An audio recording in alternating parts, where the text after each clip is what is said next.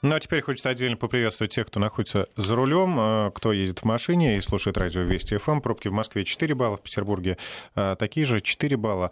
Э, ну, все равно я надеюсь, что вы дослушаете до конца эфир с Игорем Маржарета, который уже в студии. Игорь, привет. Добрый вечер. Не будем уходить далеко от тем, которые только что широко освещали в нашем эфире. Это коронавирус, это мировая тема одна из самых резонансных, и вот она затронула и нашу тематику автопром. Да, пока это не очень сказывается на мировом автопроме, но в принципе теоретически, если эпидемия продлится еще несколько месяцев, очень больно может ударить по производству автомобилей по всему миру. Дело в том, что Китай это самая большая в мире, э, ну, это самый большой в мире рынок автомобилей, там 25 миллионов машин в год продают. Это, конечно, абсолютный рекорд. Каждая третья машина в мире, которая продается, каждая четвертая там где-то, эта машина продана в Китае. И поэтому Китай мировая фабрика автозапчастей, автокомпонентов. И э, плюс к тому китайские автомобили потихоньку продаются по всему миру. И это не может не затронуть любое производство э, в любой стране мира. Э, что в Германии, что в Америке, что в России. Э, потому что так или иначе, хоть какая-то доля комплектующих из Китая есть в любом автомобиле. Причем, еще раз говорю, в Европе, например, не скрывают, что многие крупнейшие европейские концерны, германские, допустим, имеют там по 20% комплектующих, допустим, даже если автомобиль собран в Германии, процентов 20 у него, как правило, комплектующих из Китая. То же самое касается, между прочим, Франции, Италии и так далее. Ну, выгодно заказывать там, плюс к тому ниже цена, а качество сейчас совершенно адекватное. Поэтому э, некоторые аналитики пугают мир, что еще это ударит не только по туризму, уже ударило по мировому туризму, не только по транспортной отрасли, потому что мы же слышали сообщения, что закрыто и железнодорожное сообщение с Китаем, и частично закрыто авиационные сообщения. И э, автомобильные переходы закрыты частично на российско-китайской границе. Но это может ударить и по промышленности. Я на э, этой неделе обзванивал несколько и китайских компаний, которые продают автомобили в России, и российские э, автомобильные компании, которые пользуются э, китайскими комплектующими. И, в общем, паники пока нет ни у кого, если честно. Ну, хотя бы потому, что все рассчитывают на то, что вирус коронавируса, извините за тавтологию, коронавирус удастся побороть в ближайшее время, во всяком случае, взять под контроль эпидемию, как это было там, если помнишь, несколько лет назад и со свиным гриппом, и с птичьим, и с атипичной пневмонией, и с теми все они достаточно быстро затихают, и потом никто даже не вспоминает. Да, уже многие забыли, что было такие страшилки, да. Э, к сожалению, люди погибли, вот мы говорим, каждый день приводим цифры во всем мире, но это к счастью, цифры не э, такие не глобальные. Пока о пандемии я бы не говорил. Но много раз говорилось о том, что от обычного гриппа э, погибает гораздо больше людей. 400 тысяч человек в мире погибает от обычного гриппа. гриппа. От коронавируса, насколько я помню, погибло чуть больше 500 человек пока. Э, и этих людей очень жалко, но все равно это пока я не стал говорить о пандемии. Давайте поговорим о конкретных вещах. Значит, вот смотри, в России работает несколько китайских компаний, которые продают автомобили, и ни одна из этих компаний не испытывает сейчас каких-то э, ужасных треволнений по поводу того, что вот-вот-вот мы закроемся. Никто не собирается закрываться.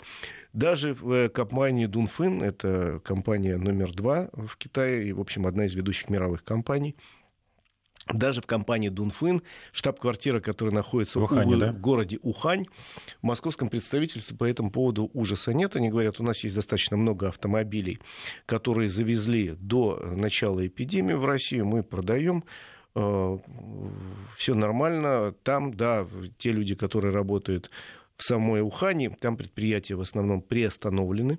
Дело в том, что у компании Дунфин в собственно, в Ухане, кроме собственного производства, есть производство совместное. Они делают и автомобили и Peugeot, и Citroën, и Renault, и еще нескольких мировых марок. Там э, производство не остановлено полностью, ну, практически остановлен, просто поддерживается какой-то режим работы на предприятиях. А в основном э, выпуск остановлен, ну, чтобы людей вместе не держать в большом количестве, их распустили по домам. Но при этом паники нет, и говорят, что вот то, что было завезено в Россию, оно под маркой Дунфин, оно уже стоит здесь и продается здесь, пожалуйста. А автомобили других марок, собранные в Китае, в Россию не поставляются. То есть ни китайский Citroën, ни китайский Renault в Россию не поставляли никогда. У нас есть свое производство.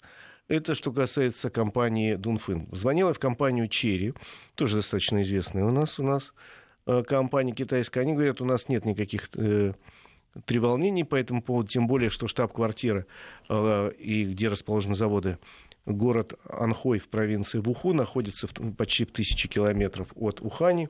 Мы не, не находимся в зоне заражения, и те автомобили, которые, опять же, зави- продают сейчас в России, завезены были гораздо до того, как. Пока у нас нет никаких э, проблем с поставками, потому что есть еще запас автомобилей довольно большой. И это касается всех, э, в том числе и производителей. Но у нас Хавейл, как известно, имеет собственное большое производство под Тулой. Но там, насколько я знаю, поставки комплектующих шли по плану и идут по плану. И плюс к тому, что достаточно большое количество автомобилей уже было собрано, то есть те клиенты, которые хотят купить эти китайские машины, могут прийти совершенно нормально, будучи на 100% уверены, что эти автомобили э, никоим образом не были в очаге заражения. Вообще многие расположены в тысячи километрах от очага заражения, и плюс их привезли в Россию еще до того, как опять же, проверки у нас всегда шли достаточно серьезные на границе всех товаров из Китая. Ну а что касается наших производителей? Э, что касается наших производителей, я к этому как раз веду. Э, пока на сегодняшний день э, только КАМАЗ заявил о том, что они создали оперативный штаб, и этот штаб занимается поиском альтернативных поставщиков, потому что какое-то количество, они не говорят сколько, какое-то количество комплектующих к ним приходило из Китая.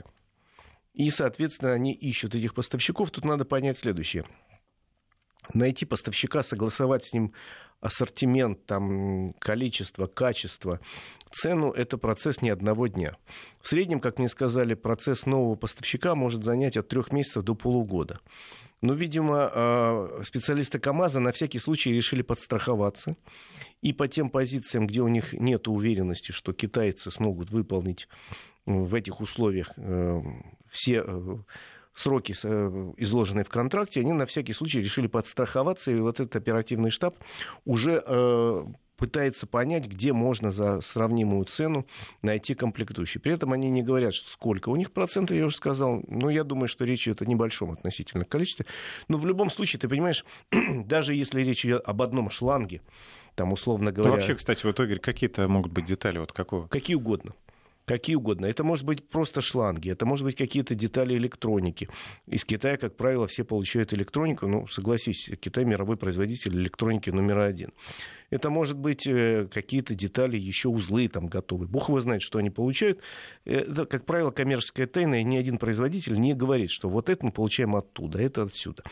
А, так что КАМАЗ уже начал искать на всякий случай, э, подстраховываться и искать э, те компании, скажем, в России, в Турции или там в Европе, которые могут поставлять э, эти самые детали и как можно быстро, чтобы в случае чего просто там, знаешь, тумблер включил и пошли тебе поставки, условно говоря, из Турции или там из Санкт-Петербурга, где найдется компания, которая может делать в нужном объеме и нужного качества ту или иную деталь или узел или тот же самый, тот же самый шланг.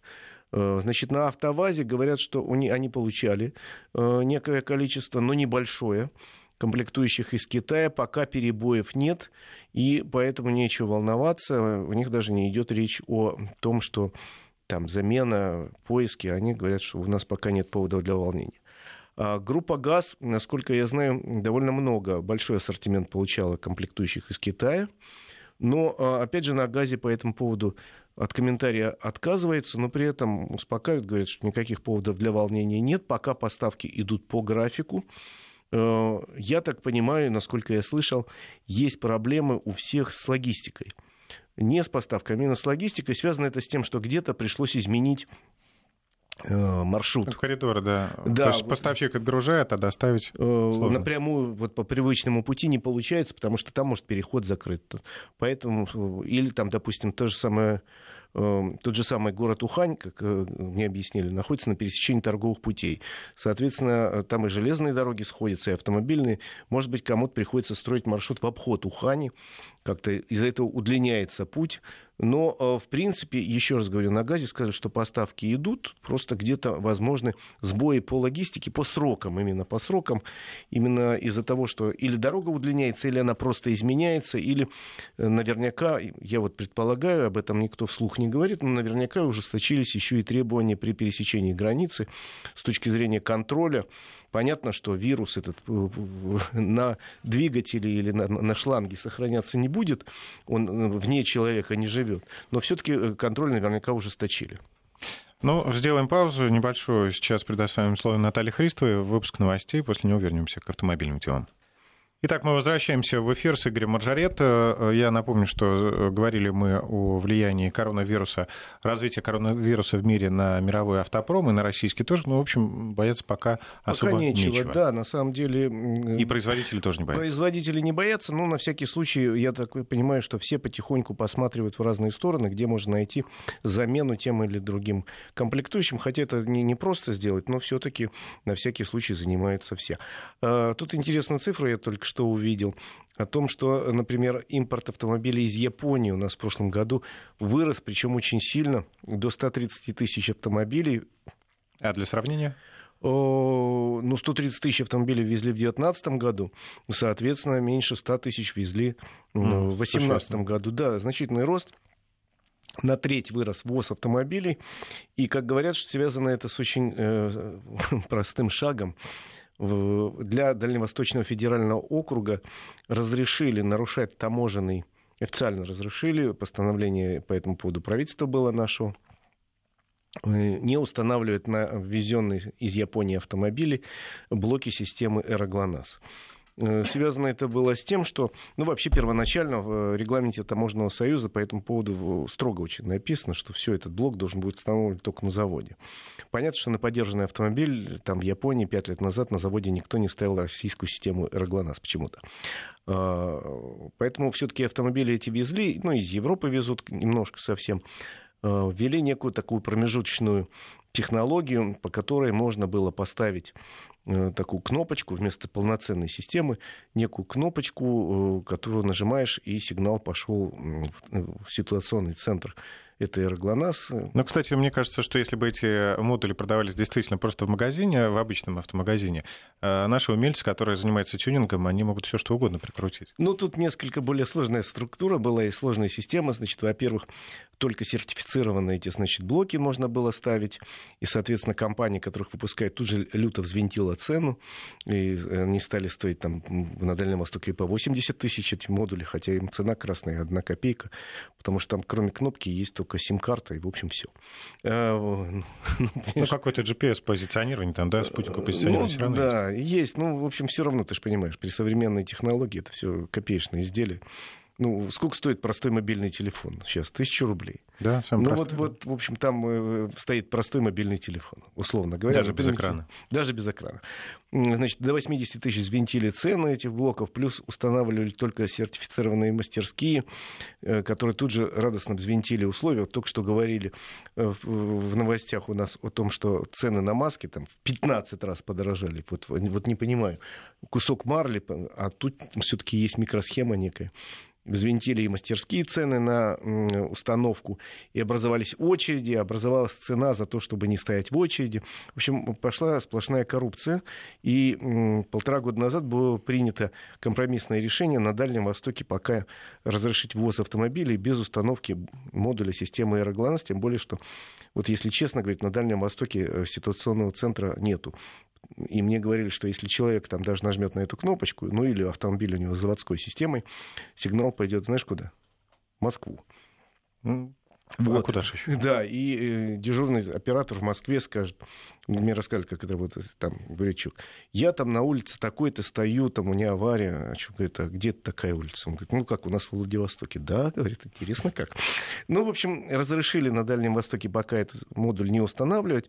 Во-первых, из-за коррупции, во-вторых, из-за того, что там действительно нету еще центра, который бы занимался непосредственно разруливанием таких ситуаций, он еще не создан. И, э, собственно, ввоз автомобилей праворульных снова э, пополз вверх, вот 130 тысяч автомобилей в прошлом году было ввезено через порты Дальнего Востока. Это хорошо или плохо? Нужны ли нам праворульные машины? Знаешь, вопрос сложный, вопрос в себе, что называется. С одной стороны, э, да, можно сказать, что нам такие автомобили, наверное, не нужны, потому что вот у нас движение-то правостороннее, соответственно, автомобиль, руль должен быть расположен слева. Но, с другой стороны, государство не, не спешит запретить ввоз этих автомобилей, потому что жители Дальнего Востока привыкли к таким автомобилям, у них большая часть парка таких автомобилей, налажены мощности по ремонту таких автомобилей. Существуют компании, которые, э, собственно, доставляют э, запчасти какие-то, логистика построена вся. И вот дальневосточникам разрешили один автомобиль в год ввозить без установки системы аэроглонасс, чем они радостно и воспользовались. А что касается э, с точки зрения безопасности, к сожалению, нет у нас никаких исследований, нет никаких цифр по поводу того, насколько аварийно опасен автомобиль с правым рулем по отношению к автомобилю с левым рулем на, при правостороннем движении. Единственный запрет, который существовал несколько лет назад, он вступил в силу, я считаю его совершенно справедливым, это запрет ввозить праворульные автобусы и микроавтобусы. Потому что тут э, реально... Речь идет о пассажирских перевозках? С точки зрения безопасности, понимаешь, если руль расположен справа, то дверь для пассажиров находится слева. И, представляешь, пассажиры автобуса массово выходят на проезжую часть или заходится с проезжей части. Тут запрет существует уже несколько лет, и, наверное, это правильно. Ну, а что касается автомобилей легковых и автомобилей там, легких коммерческих, такого запрета нет. Хотя и довольно высокие у нас таможенные пошлины, но все равно дальневосточники любят такие автомобили, и однозначно отрезать им все э, наверное, неправильно будет. Надо все-таки пытаться конкурировать в, экономической плоскости. И, кстати, последние годы на Дальнем Востоке все больше открывается официальных дилерских центров и российских компаний, и компаний европейских, там, допустим, и японских, которые предлагают на выбор и новые автомобили, в том числе бюджетные. Пожалуйста, вот хочешь, купи «Ладу». Не хочешь вот, э, там, купить, э, можно Рено бюджетный автомобиль там, или Hyundai, пожалуйста. То есть, в принципе, у нас в пиковые годы, это примерно там 2006-2007, ввозили в страну до 400 тысяч праворульных автомобилей через порты Дальнего Востока. Сейчас вот 130, значит, конкуренция работает. Ну, спрос показывает, да. Да, значит, все-таки больше покупают автомобилей нормальных с левым рулем, э, в том числе и люди сами выбирают. Но я уже не говорю о том, что все-таки государственные и муниципальные органы тоже выбирают автомобили с левым рулем, собранные в России. Потому что, ну, реально было смешно, когда я в начале 2000-х годов прилетел в Владивосток, а там, э, значит, был какое-то, попал я на торжественное мероприятие, когда местному ГАИ передавали там какие-то автомобили для патрульной службы. Иначе... И они были праворульными? Нет, ну какие-то, я уж не помню сейчас, ну ладно, допустим, какие-то были. И начальнику ГАИ там торжественно вручили ключи от этого автомобиля, и он, значит, торжественно там вызывает, говорит, вот там, капитан Петров, вот вам ключ, дает ключ капитану Петрову, капитан Петров подходит к автомобилю, справа садится и ищет руль. Было как-то горько и смешно.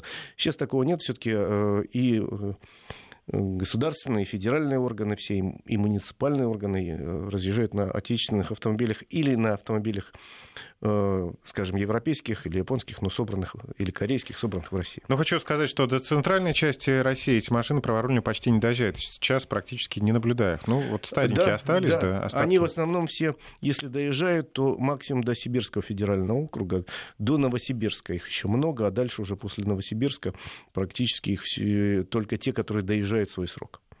Ну, едем дальше. У едем. нас э, еще одно введение нам предлагают. Э, или, скажем, вернуться к старому. Все все новое, хорошо забытое старое, да? А знак шипы предлагают вернуть на машину. Ну, тут дело даже не в знаке шипы, потому что собирались тут э, комитет Госдумы э, и совещались по поводу, что вообще делать с шипами. Тут проблема достаточно сложная. Значит, к шипам в мире отношения разные, и в большинстве стран мира шипы запрещены даже в тех, где есть зима. А, во всей Европе, например, кроме Скандинавии, шипы запрещены вообще к использованию. Если вы надумаете там, завтра на автомобиле, на котором установлены шины шипованные, въехать, условно говоря, в Польшу, вот ближайшую нашу соседку, вас не пустят просто на границе, развернуть и все, сказать, до свидания. А, и это касается большинства европейских стран, потому что шип это вот представляете, ну какой он никакой, это твердый металл. Кусок металла. И он э, там царапает реально асфальт. И он э, реально выбивает кусочки, пусть миниатюрные, но шипов там много, и шипованных машин много, выбивает кусочки из э, верхнего слоя асфальта или бетона, или асфальтобетона, и реально образуются, как мы все видим, ну, если вы обратите внимание, по весне у нас, особенно на, в левых рядах, на многих дорогах, две колеи такие. Это шипы. Это реально шипы выбивает. Кроме того, я видел исследования и американские, и э, шведские, которые говорят о том, что мало того, что шип выбивает вот эту самую верхнюю частички асфальта, вот э, пыль вот эта асфальтовая повисает в воздухе. И она очень вредна и опасна для дыхания, э, в том числе и водителей, которые ездят на дороге, по дороге, и э, людей, которые у дороги что-то делают, живут ли или там работают и так далее. Она, это э, пыль асфальтовая, очень нехорошо для дыхания. Почему я еще раз говорю, шипы во многих странах запрещены? Но надо при этом понимать, что для многих стран шипы это жизненная необходимость. Это ну, вопрос... Мне кажется, и для России тоже, это, особенно в первую для очередь для России, В первую очередь для России это вопрос безопасности, потому что шип если ты едешь по городской улице, тем более в условиях вот такой теплой зимы, как сейчас, это излишество. А если ты э, заезжаешь за пределы московского региона, особенно движешься в сторону севера, и вы уезжаешь справа влево с федеральной дороги, съезжаешь, там ты часто попадаешь на лед, и там шип — это необходимый вопрос безопасности. Поэтому, еще раз говорю, шип, например, разрешен э, в Канаде или там, в скандинавских странах, в Финляндии, Швеции, Норвегии. Разрешен но при этом существуют некие ограничения. И я бы вообще не ставил вопрос о том, чтобы запретить э, шины или вводить какие-то серьезные ограничения, типа вот странного э, предложения ограничить скорость для тех, у кого шипованные шины. И у кого дети в салоне. Да, да, это какие-то очень странные ограничения, потому что известно основное правило безопасности, наиболее безопасное движение со скоростью потока. Поэтому я посмотрел бы в другом аспекте на эту тему. Да, мы говорим, что шип, шип излишества в городе, допустим. Если ты пользуешься автомобилем только в городе или где-то, вот как я... я ну, езжу... ну, надо помнить о том, что у большинства россиян есть дача, загородные дома. Вот я э, по Москве езжу и иногда на дачу. Везде у меня есть асфальтовая а дорога. А на дачу выехал, все, там уже ну, под... у меня асфальтовая там дорога. уже и снега больше. Еще раз говорю, вот в моем случае шип совершенно не нужен, и зачем мне, чтобы он цокало, потому что шумно, резинно еще, кроме всего прочего. И я э, для себя вопрос решил, и много лет назад решил, я езжу просто на хорошей зимней резине, на качественной. Липучка так называемая. Да, так называемая фрикционная резина или липучка, как ты ее не обзови. И, и в большинстве случаев, если человек ездит по городу, ему больше ничего не нужно. Но если он не живет в Москве или живет в московском регионе и куда-то хотя бы выезжает время от времени, я думаю, что никаких запретов для него быть не должно по поводу покупки шипованной резины. Но э, в этом случае, наверное, имеет смысл сделать следующее. Э, может быть, федеральным законодательством, но установить э, жесткие сроки использования шипованной резины. Потому что у нас в регламенте Таможенного союза написано, например, что летом нельзя но нету никакого наказания, и потом кто, много ли у нас людей читают регламент таможенного союза. В ПДД имеет смысл записать пункт о том, что вот как в Швеции, допустим, или в Финляндии, условно говоря, использ... срок использования шипованной резины там, с 15 октября по 15 апреля. Все, дальше, если ты пытаешься выехать, тебя штрафуют. Но При тут тоже климатические особенности такие, что... Стоп, вот я, э, конечно, о чем хочу сказать, что в федеральном законодательстве записать чтобы э, региональных э, законах был прописан срок, потому что, безусловно, для Сочи и Краснодарского края это может быть вообще не актуально. Может быть, в Сочи и Краснодарском крае э, ввести вообще запрет для использования шипованной резины местными жителями, допустим. Может быть. Я так от фонаря сейчас говорю, потому что вот взял для примера Краснодарский край. А для Мурманской области однозначно надо сказать, что там зима длинная или там для Архангельской области или для Якутии. Зима длинная, сказать, что, ребята, давайте у нас сроки пропишем там э, рекомендуется установка шипованных шин, условно говоря, с 1 там, сентября до 1 мая. Каждый регион сроки должен установить для себя сам, правильно? в зависимости от того, где, в каком климатическом Страна зоне. большая, да, поэтому так должно быть. Плюс еще надо, наверное, хорошо изучить опыт Скандинавии. Мы говорим часто, вот там вот интересно, а вот там еще вот в чем интересно. У них по э, техрегламенту они не чистят свои дороги до асфальта. У нас прописано во всех регламентах, во всех ГОСТах, что федеральные, там, региональные дороги, если снег прошел, устанавливается срок, в течение которого дорога должна быть от снега очищена до асфальта. С федеральными трассами это более короткий срок, с региональными срок подлиннее, потому что мощностей таких нет. А надо ли это? Те же самые финны, если кто был в Финляндии, знают, они снег э, не чистят, они его трамбуют, укатывают укатывает на дорогах и говорят, что смысла нет. Это его. происходит какими-то тяжелыми машинами? Ну да, грейдер прошел, да, и утрамбовал. И говорят, что это с точки зрения безопасности лучше, потому что тот же шип лучше цепляется за вот такой трамбованный слой снега. И тут это с точки зрения безопасности лучше, а еще и дешевле. Не надо драть этот э, снег до асфальта, тем более асфальт страдает при такой очистке тоже в какой-то степени. У нас этот опыт изучался. Насколько я знаю, Росавтодор проводил эксперименты в северных регионах страны, сказал, как это классно, но пока э, нигде, ни в одном нормативном документе, ни федеральном, региональном не прописано такое правило. Тоже, наверное, надо быстро изучать опыт, смотреть, может быть, в северных регионах, сказать, а не надо нам э, у нас как раз лучше, если будет сочетание шип и нечищенный верхний слой. И безопасность э, повысится, и качество дорог тоже. Дороги да, будут меньше страдать. верно. А с точки зрения того, что а вдруг автомобиль поедет э, на обычной нешипованной резине, ну, во-первых, еще раз говорю, я ездил на хорошей современной нешипованной резине. Даже по льду могу сказать, что она совершенно нормально держит э, автомобиль даже в заносе на э, ледяной поверхности. Во-первых, современная хорошая резина. А, ну, а во-вторых, в этих случаях те же самые скандинавы, опять же, давай посмотрим на их опыт, посыпает вот этот самый утрамбованный слой снега, посыпает, допустим, мраморной крошкой, потом ее по весне смывают. Сушат и используют по-новому. Ничего такого суперского в этой технологии нет, чтобы мы не смогли ее внедрить. То есть э, я, еще раз говорю, я категорически против запрета шипов как таковых, хотя сам их не люблю. Э, но, с другой стороны, нужны, наверное, какие-нибудь сезонные ограничения и, может быть, новые технологии в содержании дорог. Слушатели комментируют наш разговор, э, предлагают повысить налог для авто с шипами.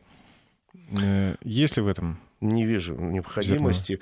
Зерно. С точки зрения вот, экономики, может быть, имеет смысл, но тут надо ввести какую-то практику. Допустим, при покупке шипованной резины какой-то налог уходит на дорожное содержание может быть, какую-то небольшую сумму заложить, но так, так точно надо проследить, чтобы эти деньги не просто бухались в бюджет, а именно шли в бюджет дорожных организаций. А, Сложный а... вопрос. Перегруженные грузовики в сто раз сильнее разбивают дорогу, но, кстати, на это есть система Платон, которая собирает деньги, которая как раз... На это на... есть система Платон, на это есть самые разные организации, в том числе ГИБДД, которые должны следить за тем, чтобы перегруза на дороге не было, потому что, да, действительно, если автомобиль перегружен в три раза, он так э, раздолбает дорогу, что мало не покажется. Еще пара сообщений. По Якутии, как и по Дальнему Востоку, никто на шипах не ездит. Шипы эффективны около нулевых температурах. При большом минусе гораздо лучше ведет себя липучка. Это мнение частное. В Стокгольме, в центре города, въезд с шипами запрещен. Ну и завершающая эту тему, какой дурак будет ездить на шипах летом. Ну, э... Вы знаете, таких дураков много. У нас, я даже видел когда-то статистику, что процентов 10 э, автомобилистов наши э, летом не меняют зимнюю резину, типа, а скоро снег да выпадет через 3 месяца. Чего Честно вы... скажу, я однажды приехал 15 июня, но дело в том, что машина стояла. Был в отпуске, вернулся, переобулся. Да, ну, есть люди, которые не меняют резину, летом почему-то ездят на зимний, а зимой на летний. Ну, будем говорить, что э, эти люди странные. Наверное, их надо отправить к доктору. Пусть он спросит, почему они так делают. А теперь э, оттолкнемся от этой темы, перейдем к аварийности. Статистика по аварийности. Ты анонсировал Да, у нас хорошие цифры, любопытные, не очень хорошие цифры. Объявили в Москве, они подвели итоги в Москве ЦОДД, Центр организации дорожного движения, озвучил в результате аварийности в 2019 году. В целом по стране еще нету, думаю, в ближайшее время будет. Но в Москве, к сожалению, э, как нам объявили в ЦОДД, Ничего хорошего. Э, выросло количество ДТП с детьми на 9%. Ну и при общем снижении аварийности надо. И очень сильно выросла аварийность, увы, к сожалению, э, среди такси на 80%. Ничего себе. И по каршерингу на 240%. То есть в три раза. Ну, рост каршеринга просто происходит сейчас тоже Значит, такими вот темпами. начнем с каршеринга. Тут, наверное, надо сказать, что, э, да, во-первых, э, в прошлом году в Москве резко увеличилось почти в полтора раза количество машин, которые работают в каршеринге. Это первое. Э, второе, действительно, есть проблемы психологические, связанные с тем, что наш водитель не воспитан в уважении к чужой собственности, ну, типичный водитель рассматривает машину каршеринга, как вот мне срочно надо куда-то доехать, я же деньги плачу за каждую минуту, надо экономить, и машина вообще не моя. Время надо экономить, а машину я беречь не буду. И поэтому пруд там по лежачим полицейским скачут, как хотят и так далее. Реально аварийность в такси выше. Но тут надо при этом понимать, что по тем же московским данным в среднем автомобиль такси используется в день 8 раз. Поэтому, если говорим, что частые аварии, ну, надо понимать, что 7 человек все-таки в течение дня ездит нормально, а восьмой отмороженный, ну, поехал и въехал куда-то. Но в любом случае надо службам безопасности компании операторов каршеринга ужесточать требования к клиентам, внимательнее следить за тем, кому они доверяют управление автомобилем, и еще более внимательно следить за тем, чтобы э, автомобиль не передавали в другие руки. Э, то есть, условно говоря, э, помнишь, эта система липовых аккаунтов, когда якобы вот в интернете можно купить и по нему заходить, якобы можно там э, скачать у кого-то из друзей и так далее. Это очень опасно. То есть тут надо просто одновременно нескольким службам по этому поводу посмотреть, изучить опыт. Я имею в виду и ГАИ, и тех же психологов понять, почему эти люди скачут. И э, в первую очередь это работа для служб безопасности компании операторов каршеринга. И еще очень сильно на 80% выросло количество ДТП в Москве среди водителей такси. Но тут опять же вопрос очень сложный. Значит, количество машин такси в Москве и Подмосковье выросло, причем очень резко. За последние года, насколько я понимаю, в Москве работает порядка 80 тысяч автомобилей такси, и э, эта цифра увеличивается с каждым годом. Люди разные работают в этой системе такси. Есть э, действительно россияне с большим опытом работы, причем неважно, это люди, живущие в Москве. Ну, таких людей называют шоферами, да, которые это да, профессия такая. Да, это, а довольно много в такси, поскольку пользуюсь сам, знаю людей, э, гастарбайтеров, в том числе те, которые плохо знают русский язык, есть те, которые хорошо знают русский язык, хорошо водят автомобиль, а есть такие, в общем, странные люди. Как они попали? Опять же, надо ужесточать требования, но э, не очень никто понимает, как это сделать, потому что есть э, проект закона о такси, который переписали все, кому не лень, каждый добавил свой элемент. В результате говорят, что он, проект завис в воздухе, потому что не нравится никому. Получилась каша. Получилась полная каша. Э, Диптранс Москвы говорит, что сейчас ведут систему, которая ограничит пребывание за рулем водителя такси 8-10 часов, а дальше будут отключать его полностью от агрегаторов. Но мне не кажется эта идея здравой, потому что при нынешних нижайших расценках в эконом-такси говорят, чтобы заработать хотя бы на кусок хлеба, надо работать уже не 8 часов, а 18 часов, во-первых. А во-вторых, это приведет к тому, что люди из Э, легального такси снова уйдут в бомбилы.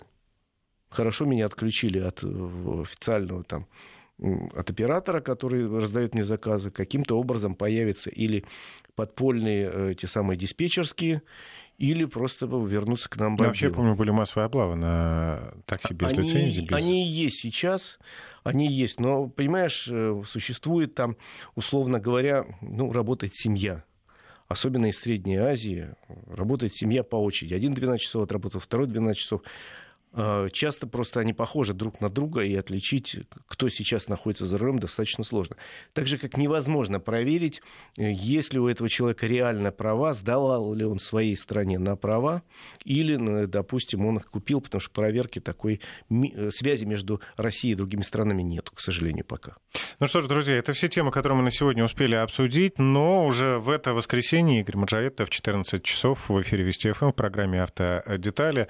Еще обсудим и штрафы, и другие темы. Спасибо, Игорь Маржаретта. Всем Хорошей удачи. дороги.